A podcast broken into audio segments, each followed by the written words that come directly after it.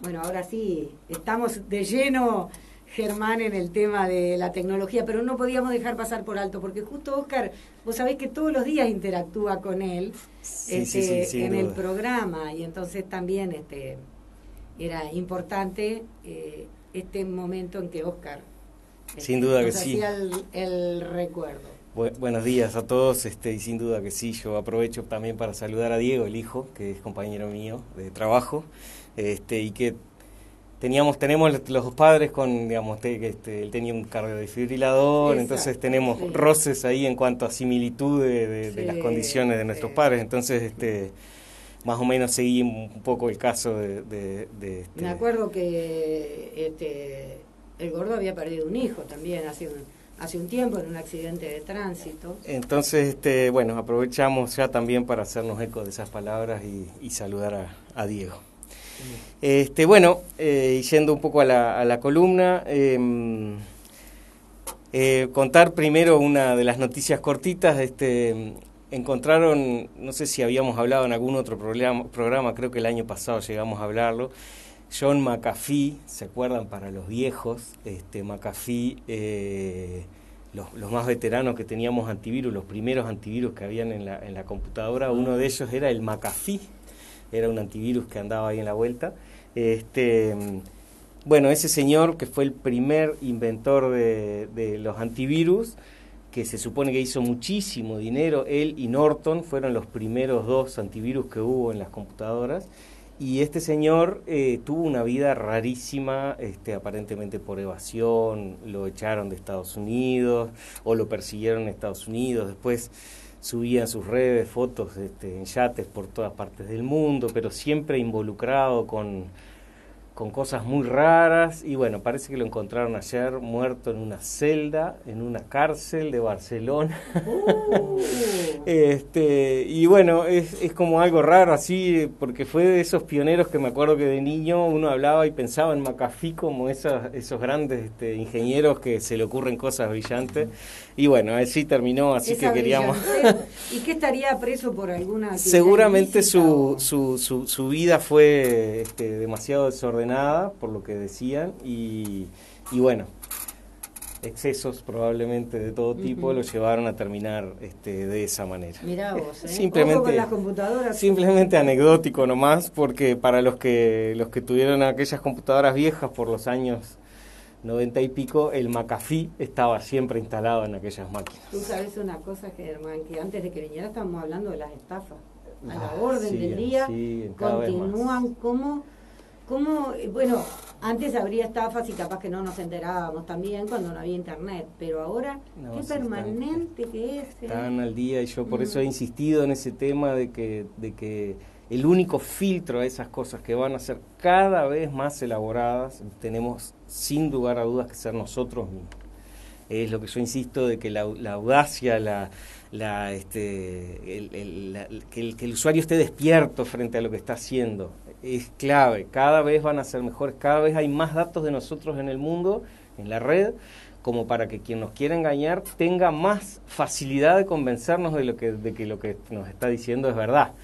Y bueno, antes ya uno lo llamaban y le decían algo que más o menos se aproximaba, pero ahora te dicen todo porque tu información está ahí. Entonces, seamos despiertos para no caer en esas trampas que sí, todos los días hay y cada vez son mayores, ¿no? Cada vez son estafas que involucran más, más dinero. Este, bueno, eh, hoy vamos a dividir la, la, la, la, columna en dos. Uno es una noticia para los espacios trastornados, como, como sé que hay varios que escuchan el programa, eh, que es una noticia triste porque se está dejando de funcionar, como que se está muriendo el, telescopio espacial Hubble. El telescopio espacial Hubble fue un invento que tiene 30, más de 30 años en el espacio, fue algo fantástico un telescopio gigantesco muy grande que se, que se puso en el espacio allá por el año 90. Este, después, después de colocarlo en el espacio, que hubo toda una expectativa gigantesca porque iba a ser los ojos del ser humano más allá de la atmósfera. Entonces, este, eso iba a eliminar un montón de aberraciones y de cosas que nos, que nos, que nos impiden ver más allá, digamos. Entonces, este, sin duda que fue significativo para todo lo que fue la observación del, espacio. ¿Y qué diferencia tenía en distancia, digamos? Porque ¿cuánto, cuánto más allá de la atmósfera estaba? Está a unos 590 kilómetros, 600 kilómetros. Es muchísimo porque... Si estuviera en la Tierra. Exacto, sacás, eh, eliminás todas las capas, no todas, pero ah. muchas de las capas de la atmósfera que en realidad distorsionan muchísimo la luz que ah. nos llega allá, muchísimo. Entonces ahí tenés como una línea directa hacia el espacio profundo. Y de hecho, sin duda, sin duda fue un, este, ese, ese telescopio generó millones de estudios, este, hubo, hubo, probablemente hubo generaciones enteras que basaron toda su trayectoria laboral en ese telescopio. ¿Qué le, pasa? ¿Lo, están jubilando? Eh, no, eh, sí, está para jubilarse hace 30 años. Tuvo, eh, ese telescopio fue interesantísimo porque lo, lo lanzaron en el 90 cuando lo pusieron, lo prendieron, se dieron cuenta de que habían hecho, había quedado mal pulido, distintos pulidos los lentes, había, quedado, me acuerdo, había quedado miope, lo que se veía se veía borroso. Me acuerdo Después a través de a través de software medio que lograron corregir un poco eso, pero no quedó bien. Entonces tres años después de ahí se empezó a disparar todo un proceso para ponerle como una, un lente de contacto, digamos. Tres años después fue una, fue una nave nueva, que fue el Endeavor, eh, llevó todos los, equipos necesarios y le corrigieron esa aberración esférica que era lo que tenía. Entonces sí, fue algo que fue famoso también. Pero bueno, ahí en el 93, cuando se logró ver algo, fue este, como fue brillante, digamos. Después en el 97 volvió a ir en un Discovery y lo, le hizo un mantenimiento en el 99 volvió a ir, en el 2002 fue el Columbia y le arregló otras partes, actualizó, actualizó otras, y la última fue en el 2009 que fue el Atlantis, que fue uno el último transbordador que fue, ya de ahí pasaron dos cosas, o sea, ya había muy poca cosa más para actualizarle sin cambiarlo demasiado, y a su vez ya se estaban retirando estos transbordadores que eran los que pedí, permitían hacerle ese mantenimiento. Entonces quedó como a lo que había. Y bueno, por más que esos equipos tienen computadoras redundantes, tienen este, todo está duplicado o triplicado, en la obsolescencia, este, tengamos en cuenta que al estar allá afuera, no solo nos permite ver mejor, pero queda a su vez mucho más expuesto a lo que es este, rayos ultravioletas, todo lo que viene del sol, no tiene, la, no tiene los filtros que nosotros tenemos y si nosotros nos pusieran a esa altura duraríamos muy poco, digamos. Bueno, si bien esos están diseñados para soportar todo eso, está. Eh, como que viene llegando la vida útil, ya se empezaron a pagar un montón de componentes, ya hacía tiempo que el, los giróscopos, que, es lo que los mantienen en posición, habían empezado a fallar de a poco, después una de las computadoras se apagó y hubo que pasar a otra, después la memoria donde se guardaban las imágenes se cambió para otra, entonces como que él ya estaba agonizando y bueno, ahora ya desde el, desde el 13 de junio ya están tratando de revivirlo, pero como que no, no le encuentran la vuelta, probablemente este, lo apaguen definitivamente ese sin duda que él va a volver, va a reentrar, va a ser un objeto que va a reentrar, pero probablemente en 10, 15 años. Y por suerte para, el, para la ciencia, ese tipo de ciencia, ya hay uno que se llama, es el James Webb, que es un, este, el Hubble tenía dos metros y algo de telescopio, de, de, de este, longitud. sí, el, el, espejo, digamos, eh, la capacidad para decirlo así en criollo, era de 2,4 metros creo que era, y el James Webb es en el orden de 6, o sea, vamos a mejorar muchísimo. La forma, el, el, el, Hubble era como un termo, digamos, era como un objeto cilíndrico, el James Webb es más como una parabólica, está compuesto por un montón de hexágonos que componen lo que es ese espejo, no es un espejo solo, sino que son 18 hexágonos pegaditos uno al lado del otro, entonces es muchísima mejor la, la ciencia, la técnica, todo. Los y, digamos que son chicos. Son chicos. Eh, como chicos decís, este, el, diámetro del, del, del, Hubble era 4 metros, por ejemplo, y tenía 2,4 metros de espejo. Y este tiene 6, 6 metros, 6 metros en el espacio. sí, no, no es gigantesco, pero a su vez acordate de eso, que tenemos todos los filtros de la atmósfera no, están, entonces es un ojo directo hacia el espacio. Las imágenes yo les recomiendo a los que les gusta este tema que pongan en Google eh, Deep Space o, este, Sí, Deep Space, que es el, el, campo profundo que se le llama. ¿Con doble E? Sí, con doble E. Profundo. Sí, es espacio profundo. Fotos de ah. espacio profundo de Hubble con doble B, Hubble, h v b l e, que van a ver que hay fotos en una, en una única imagen, uno ve millones de galaxias. Este, realmente nos posiciona donde estamos, que somos una, una minúscula motita de, de, polvo, como decía Carl Sagan. que la gente ve eso, dice, ¿cómo es posible que seamos, que estemos solos en bueno, el si Uno, si uno mira cualquiera de esas imágenes del Hubble, eh, son alucinantes realmente porque nos demuestra que, que, somos chiquititos. Cada una de esas, de esas este, galaxias que aparecen en esas imágenes tienen millones, miles de millones de estrellas, miles de millones de sistemas solares. Y bueno, nosotros estamos en un lugarcito por ahí, entonces eh, está bueno para, para posicionarse eh, eh lo, chiquitos que somos, digamos.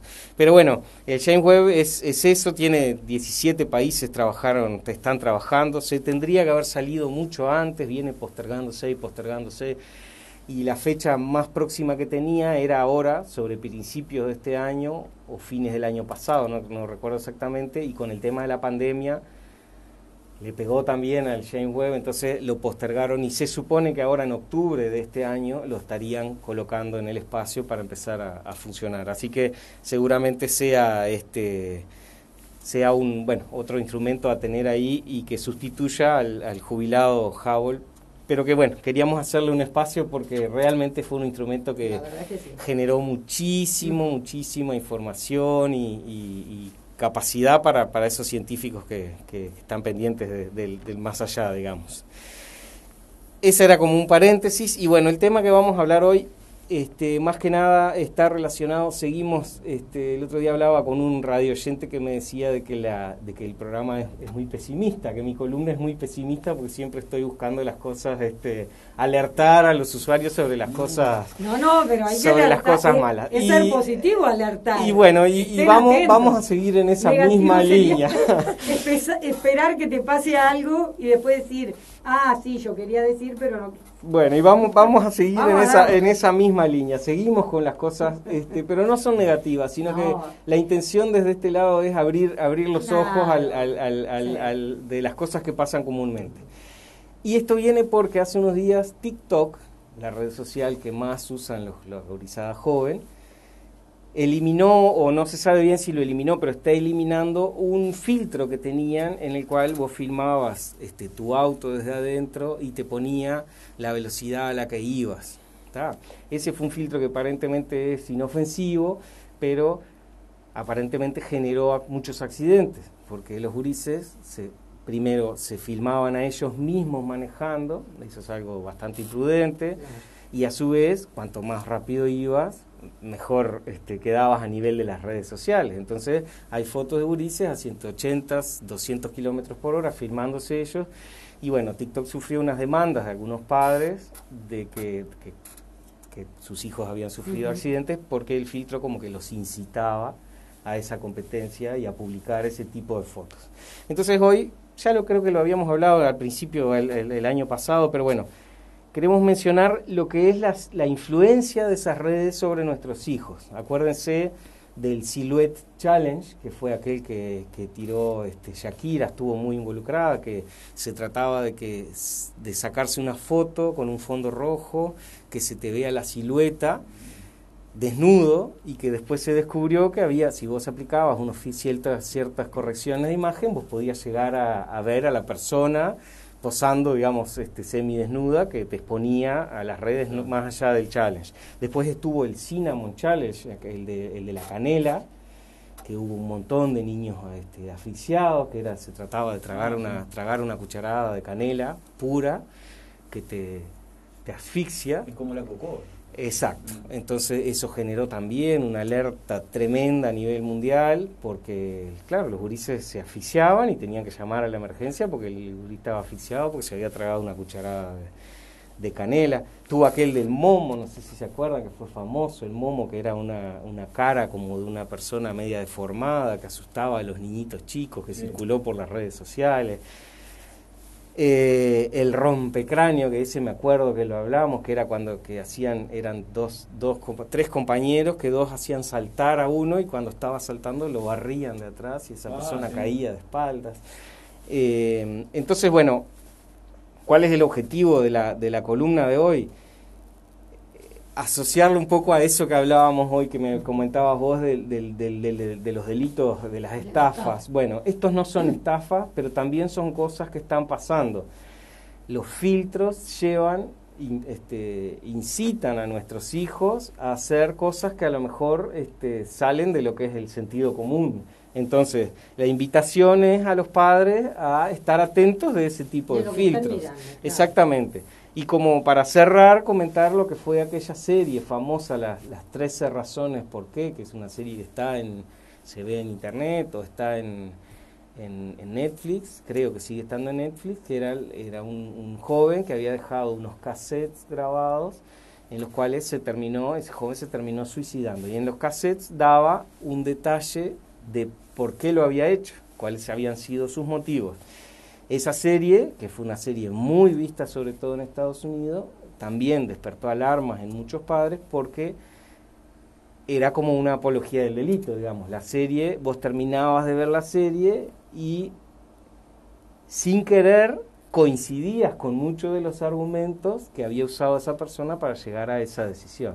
Entonces, la recomendación que se hizo en aquel momento en Estados Unidos y después siguió por todo el resto del mundo, porque como se hizo masiva la serie, es que los padres acompañen a ese niño que está mirando esa serie para explicarle que si bien esas frustraciones te pueden llevar a desencadenar una decisión de ese estilo, bueno, tratar de fortalecer las cosas buenas para que esos jóvenes no, no, no, no tomen ese camino, digamos. Esa serie sigue estando y ahora, en estos últimos meses, volvió a tomar, las series tienen como que pasan de moda y después resurgen sin saber uno por qué. Ahora está de moda Harry Potter de nuevo, que ya tiene años y toda la gurizada joven, hay como otra generación que lo está mirando. Bueno, 13 razones por qué volvió a resurgir, volvió a ser problema, volvió a ser un, un tema candente ahí. Y bueno, recomendarle a los padres que estén pendientes de esos filtros que usan sus hijos, de las series que miran sus hijos.